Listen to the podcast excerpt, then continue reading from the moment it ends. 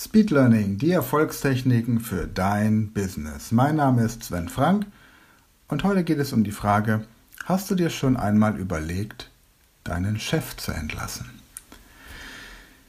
Tja, wenn du ein treuer Hörer dieser Podcast-Sendung bist, dann weißt du, dass ich früher an einer Rettungsdienstschule gearbeitet habe.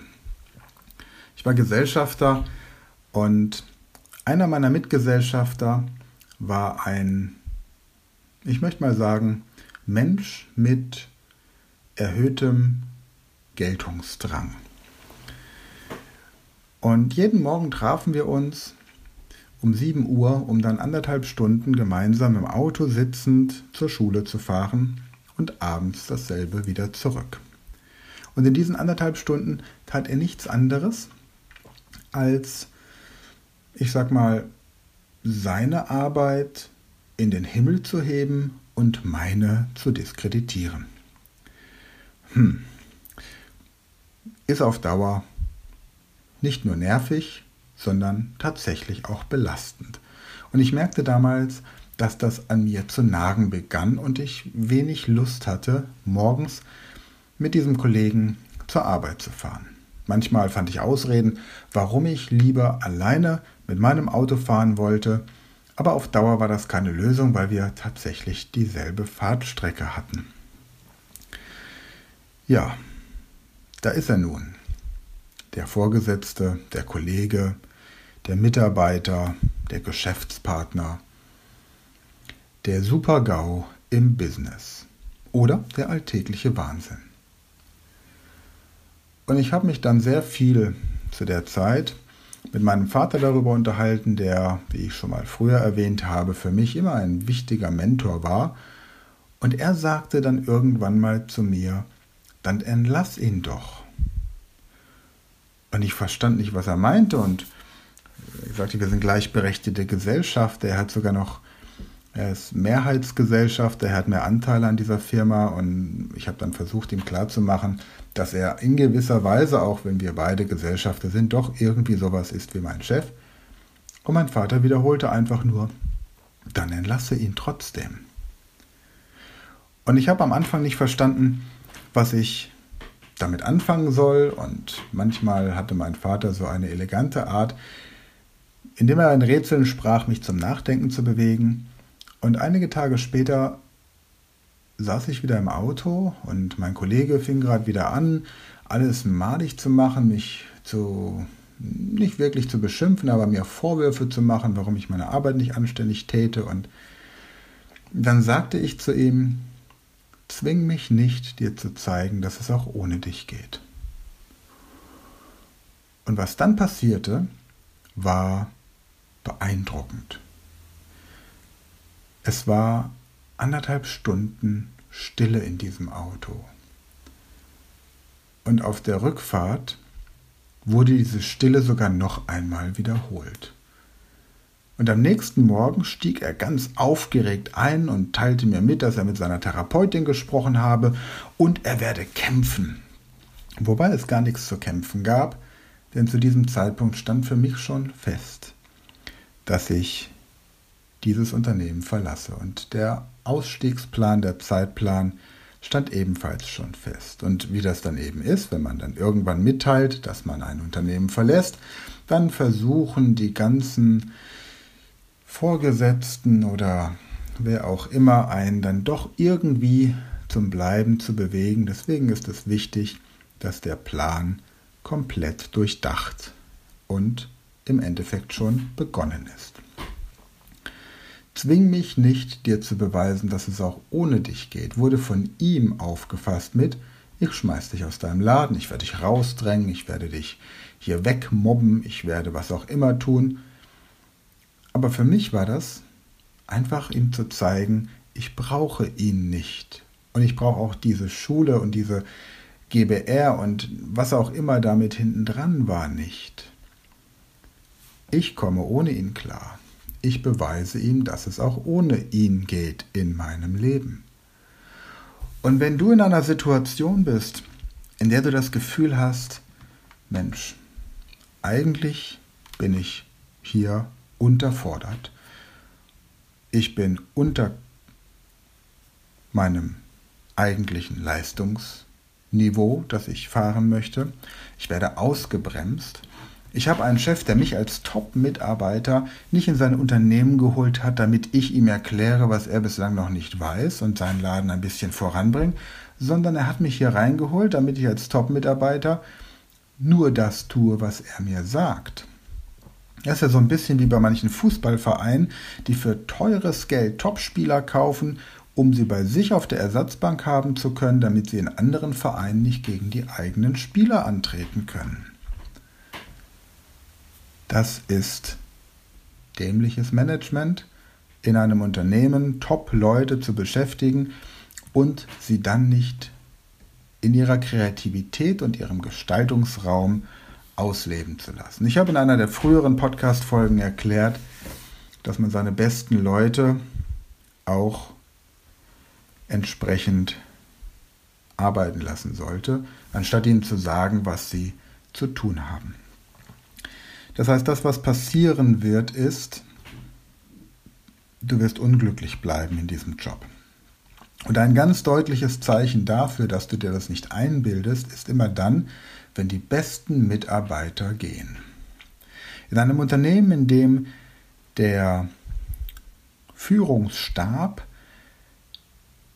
eher bremst als fördert, werden die besten Mitarbeiter das Unternehmen verlassen. Sie werden sich entweder selbstständig machen oder sie werden von Headhuntern abgeworben oder bewerben sich tatsächlich irgendwo anders sodass du dann die Wahl hast, folgst du den Besten, nicht in deren Unternehmen, sondern einfach deren Beispiel, oder bleibst du bei den mittelmäßigen bis bei den zweit- und drittklassigen Mitarbeitern. Dann fühlst du dich vielleicht besser, weil du der motivierteste bist, weil du die wenigsten Krankentage hast, aber am Ende bist du doch nicht in deinem Element. Mit Speed Learning hast du die Möglichkeit, alles zu lernen, was du brauchst, um deinen Chef zu entlassen. Und zwar aus deinem Leben zu entlassen. Du musst nicht in einer Firma arbeiten, der du unglücklich bist. Wenn es da draußen eine Firma gibt, die dich gerne glücklich machen möchte. Wenn es da draußen die Möglichkeit gibt, im Rahmen einer Selbstständigkeit Großes zu bewirken. Was immer sehr gut durchdacht sein muss. Man darf nicht vergessen, es gibt in der freien Wildbahn, da draußen in, der Natur, gibt es keine Angestellten. Es gibt in der Natur keine Angestellten, nur bei den Menschen. Mag sein, dass der Löwe ein bisschen eine Ausnahme bildet, weil er seine Weibchen beschützt und die dafür für ihn jagen gehen, aber per se gibt es keine Angestellten. Der Löwe passt ein bisschen auf sie auf, aber er zahlt nicht ihre Rente und er zahlt auch nicht ihre Krankenversicherung. Wenn das Weibchen verletzt ist, dann kommt nicht der Löwe und kümmert sich darum, dass was auch immer passiert. Sammelt Kräuter und legt die da irgendwie drauf. Deswegen ist Selbstständigkeit der natürlichste Zustand für einen Menschen. Das mag jetzt für viele ein bisschen provozierend klingen, aber gehen wir einfach mal für einen Moment dieses Szenario durch. Du wärst selbstständig und du wärst verantwortlich für deinen Lebensunterhalt. Was würdest du dann anders tun, als du es jetzt tust? Würdest du mehr auf deine Gesundheit achten? Würdest du mehr auf deine Fitness achten? Würdest du noch weitere Dinge lernen? Würdest du dein Netzwerk erweitern? Würdest du anders denken, dich anders motivieren? Würdest du bestimmte Dinge grundsätzlich in deinem Leben anders organisieren? Denn am Ende des Lebens bist du für dich selbst verantwortlich. Und niemand, kein Chef, kein Vorgesetzter, kein Unternehmensinhaber, kein Firmengründer und kein Vorstand interessiert sich ernsthaft dafür, dein Leben irgendwie schöner zu machen. Sondern bei den meisten Unternehmen zählen nur die zählbaren Dinge und das sind in der Regel Resultate in Form von Zahlen. Und wenn du deine Arbeitsleistung aus irgendwelchen Gründen nicht erbringen kannst oder möchtest, dann schaut sich dein Vorgesetzter an, ob das, was du im Monat verdienst, mindestens dreifach erwirtschaftet wird. im Idealfall durch deine Arbeit. Ist das nicht der Fall, bist du für das Unternehmen nicht tragbar.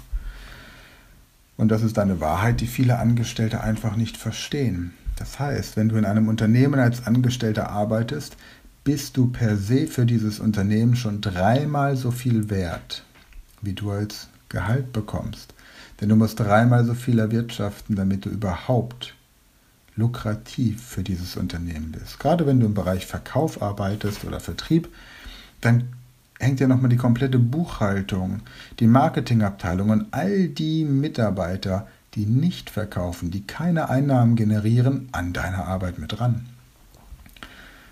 Also, lange Rede, kurzer Sinn.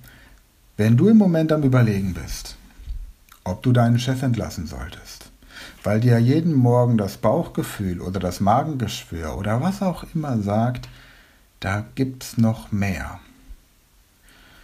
Bevor du jetzt Hals über Kopf die Kündigung fertig machst und ein Gewerbe anmeldest oder dich irgendwo anders bewirbst, red erstmal mit jemandem drüber, dem du vertraust und der bewiesen hat, dass der andere Weg auch funktioniert.